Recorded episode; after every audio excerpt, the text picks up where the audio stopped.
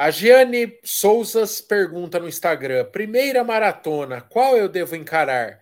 Maratona Internacional de São Paulo ou a São Paulo City? Fiz sete meias, ou seja, tá qualificada, né? Possivelmente, deve deve estar tá dando aquele passo consciente, né? Já correu muitas meias e tal.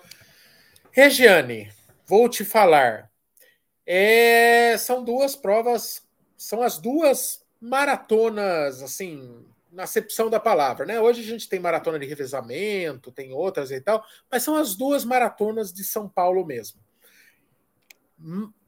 Mais fácil, por mais que a altimetria possa trair um pouquinho, eu não, eu não sei, sinceramente, no comparativo de ganho altimétrico das duas.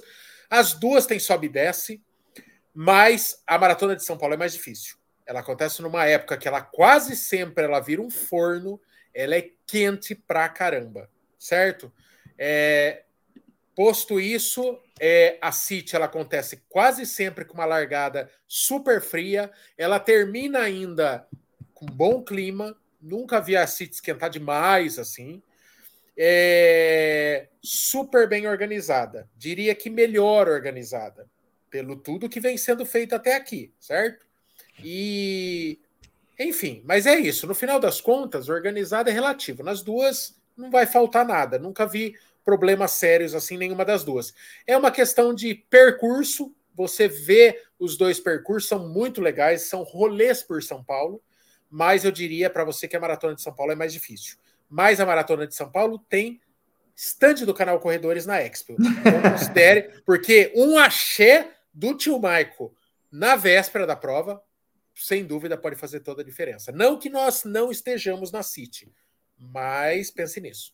Mas é isso, cara. É, é...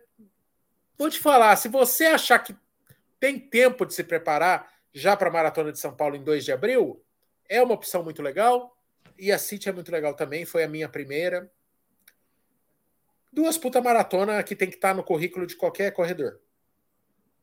A de São Paulo foi minha primeira minha primeira maratona, sabia? Você quase morreu. Não quase morri, mas sofri com as câmeras por uma hora. É verdade.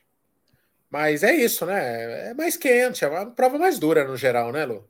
Não, comparar a temperatura já não é, é. tá entrando no outono, né? Tá perto do outono, não, tá, não, não está no outono ainda, mas está perto do outono, mas no meio para o final da prova, principalmente para quem está ali das quatro horas em diante, é a hora que pega a temperatura normalmente acima dos 25 graus e, e é, daí judia.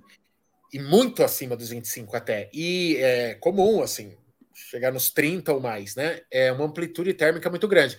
E, e mais, uma coisa interessante que eu lembrei, ela tem um final pior. Então, assim, a altimetria pode ser, eu acredito que elas sejam bem próximas. É, as duas, assim, porque a City também tem dois momentos de subida importantes lá. Mas é, a distribuição, a City, a segunda, é, a, a dificuldade está na primeira meia maratona né? E a São Paulo City, a, a, a maratona de São Paulo, ela está na segunda metade. Ela fica mais difícil no final. Ela tem um túnel que arrebenta a galera no final. Ele está quente, ele é em subida, então ela é mais difícil, sem dúvida nenhuma.